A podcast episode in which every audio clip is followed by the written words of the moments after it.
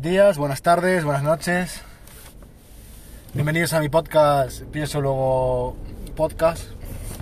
Hoy estoy en un atasco y voy a aprovechar para, para hablar del Salón de Ginebra, en el que se han presentado multitud de novedades de la mayoría de los fabricantes, entre las que destacan en este Salón del Automóvil ya como la confirmación del inicio de los fabricantes generalistas para la, la electrificación de sus gamas y prácticamente todos los fabricantes han presentado novedades del estilo de un coche híbrido enchufable o directamente coches eléctricos.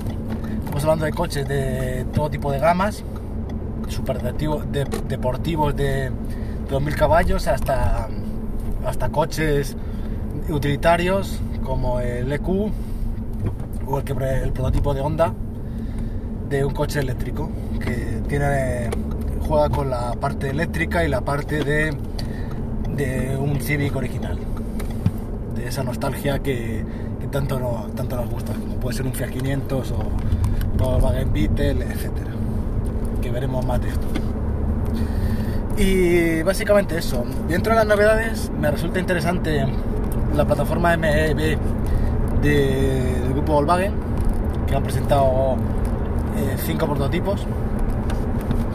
El, el, principal por la parte de SEAT es el Ibor, que utiliza la plataforma del Volkswagen ID, que, que es, bueno, es un buen paso para, para SEAT, aunque me parece que, que va atrasado.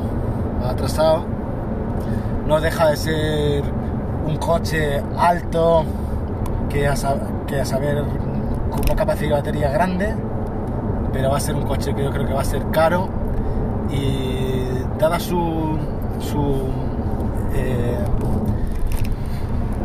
diseño tipo monovolumen y tal, creo que no es el caso más eficiente para un coche eléctrico.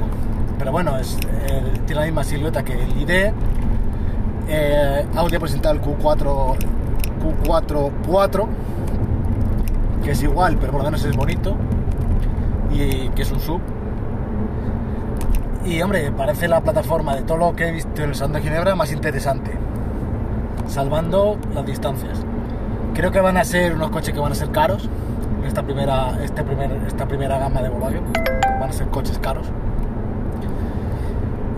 Y os voy a contar mi opinión de por qué no me, no, no me terminan de gustar, ¿vale? Y en esto creo que es porque donde Tesla les ha dado, les da para el pelo.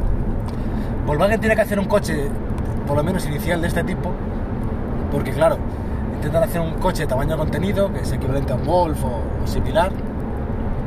¿Y qué pegas tiene?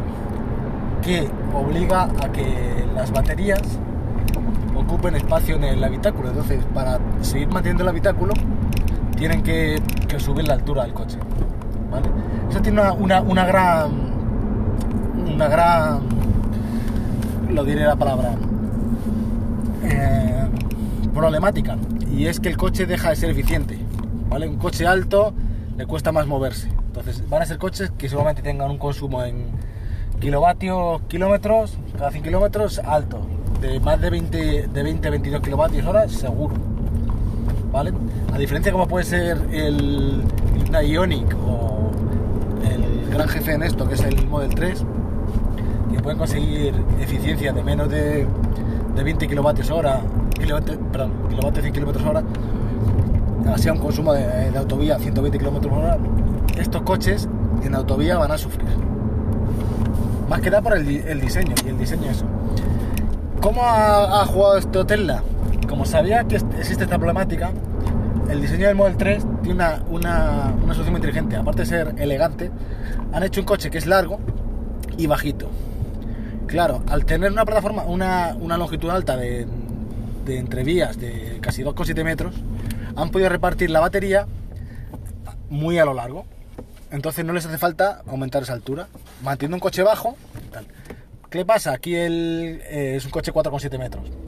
Estos, estos de la plataforma MB de Volkswagen suelen ser coches de, entre 4.15 y 4.30. esos 40 centímetros de más a la hora de repartir baterías se nota muchísimo. Aparte, por ejemplo, el Tesla es un coche anchísimo comparado con, estos modelos que digo. Entonces la, la, forma de repartir las baterías les perjudica.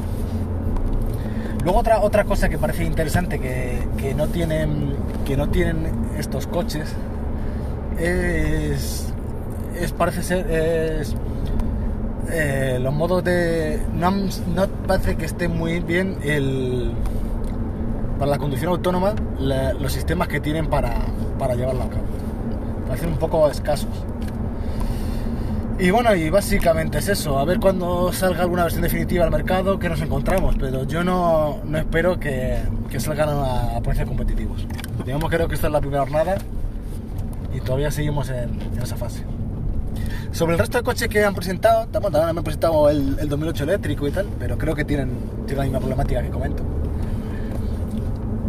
Eh, sobre el resto de coches voy a dar mi opinión sobre el, sobre el tema de los coches híbridos enchufables que a nivel conceptual parecen muy interesantes, ya que tienen la ventaja de los dos mundos, pero también tienen los inconvenientes de los dos mundos. ¿Vale? Eh, las ventajas que, yo no, que noto que tienen estos coches, que pueden ser muy útiles, es, para empezar, puedes cubrir el 90% o el 80% de tus necesidades de, de, desplazamientos de manera eléctrica, ¿vale? Tienes una autonomía de 50-60 kilómetros que para más o menos lo que hacemos cualquiera a diario te sirve, llegarías, irías tu casa, a tu garaje común o no común, o tu casa, lo enchufas y hasta el día siguiente. Y te cubres, digamos que durante la semana el, coche de manera eléctrica funcionaría perfectamente. ¿Qué pasa? Y los fines de semana, pues tengo que hacer un viaje o tengo que hacer que no estoy limitado a ningún tipo de necesidades o de carga y demás. Esas son las principales ventajas que le veo, claro. Y me parece bastante interesante. De hecho, yo eh, siempre he pensado en, plan, plantearme un coche de ese, tipo. Bueno, eh, ¿qué pega tiene estos coches? Para empezar es que tienes que, por un lado, tienes que tener baterías, tienes que tener la propulsión eléctrica, tienes que tener el típico motor de combustión, entonces tienes que tener mantenimiento de todos los tipos. Digamos que tienen las problemáticas que tienen todos los coches, todo, este tipo de coches.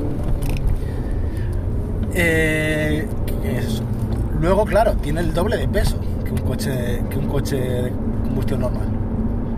Con lo que te implica que esos coches no son eficientes, el consumo de electricidad también es alto, el consumo de gasolina también es alto. Así que lo que vas ganando por un lado lo pierdes por otro. No sé, creo que es una, solución al paso que, que de momento puede que triunfe temporalmente, pero no la solución definitiva. Y bueno, básicamente eso es lo que hemos visto. Cada mes más estamos llegando al, al hito este de 2020, que es el donde se supone que va a empezar el desembarco de los fabricantes. Y, veremos en qué queda la, cosa. Pero bueno, interesante. Por lo menos se van apareciendo cosas nuevas y animan un poco a contarlo. Bueno, os dejo, un abrazo, un saludo y os vemos en siguiente podcast.